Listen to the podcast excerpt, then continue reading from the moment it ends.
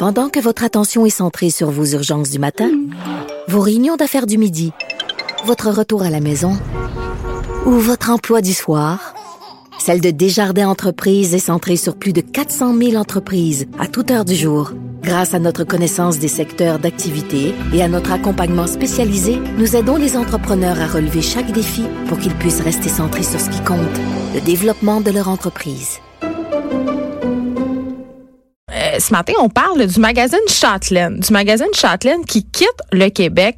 Euh, C'était dans l'air depuis euh, quelques années. Moi-même, quand j'étais au Châtelaine, il y avait été question euh, d'une vente. Sauf que là, c'est différent parce que euh, dans mon temps, entre guillemets, ce qu'on vendait, en fait, c'était Rogers qui possédait Châtelaine ainsi que plein Mhm. d'autres magazines, vendait en quelque sorte la licence, c'est-à-dire la licence d'exploitation du Châtelaine parce qu'elle désirait conserver Châtelaine en anglais, sa version anglaise parce qu'on sait que Châtelaine, c'est aussi un magazine qui est anglophone.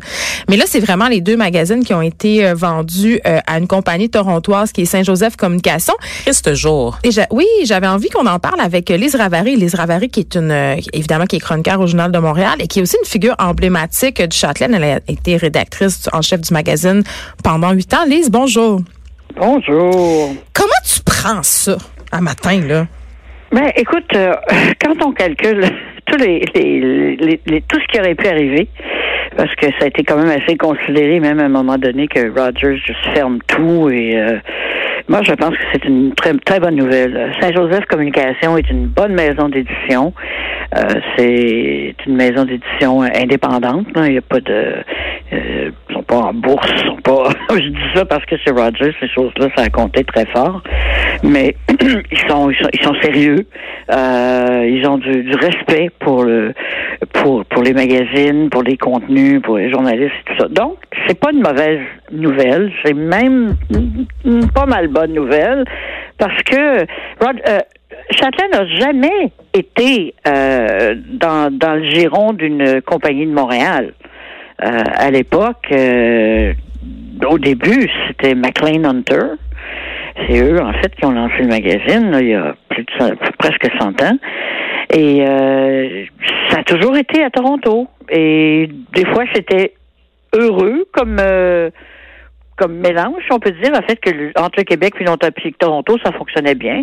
Il y a des moments où ça fonctionnait moins bien, mais grosso modo, dans les 20, 25, 30 dernières années, euh, les gens de Rogers au Québec euh, avaient liberté totale. C'était pas, euh, ils étaient pas. les Mais c'est ça. pour leur dire quoi faire. Ils savaient que ça fonctionnait. De toute façon, tant que tu fais de l'argent, on te fout la paix. Ben, c'est ça, Le Lise. jour où t'en fais moins, on se met à s'inquiéter de ton cas. Ben, j'allais te demander justement euh, comment une compagnie telle que Saint-Joseph peut avoir envie d'acheter un magazine qui est dans une position, on va le dire, très précaire? Parce que je, que je suis pas dans la, je suis pas dans la tête de M. Galliano, qui est le, le, le, le propriétaire de Saint-Joseph, euh, mais c'est vraiment une, une entreprise qui est euh, euh, qui est encore euh, engagée dans l'idée de faire des magazines en papier. Tu sais, ils sont pas euh, euh, tu les as jamais entendus réfléchir à ah on va aller sur une plateforme numérique. Ils ont des sites web, tout ça, mais des présences sur Internet. Mais ils ont toujours été moi, je les ai jamais entendu euh, dire euh, Ah, nous, le papier, c'est trop difficile maintenant, on laisse tomber. Donc, juste ça, c'est une, c'est une bonne nouvelle. Ben merci beaucoup, Lise Ravary, pour cette réaction. On comprend que c'est une bonne nouvelle et j'espère que Saint-Joseph Communication va quand même veiller aux intérêts francophones du magazine. Normalement, ils ont un bureau à Montréal. Ils ont fait, ils ont fait toutes choses à, Montréal, Mon- Mariage Québec, entre autres, depuis tant d'années. Et euh, c'est- je il n'y a, pas de scandale, il n'y a pas de, de on n'entend pas parler d'ingérence indue, plus ça. Alors, écoute, on verra, hein, évidemment, la preuve étant dans le pudding. Oui, et évidemment, Mais, euh, euh, oui. disons, c'est vrai que ça serait bien que ça soit une maison d'édition euh, montréalaise, mais pour l'instant, des maisons d'édition de montréalaises qui peuvent prendre un défi comme ça, il n'y en a pas.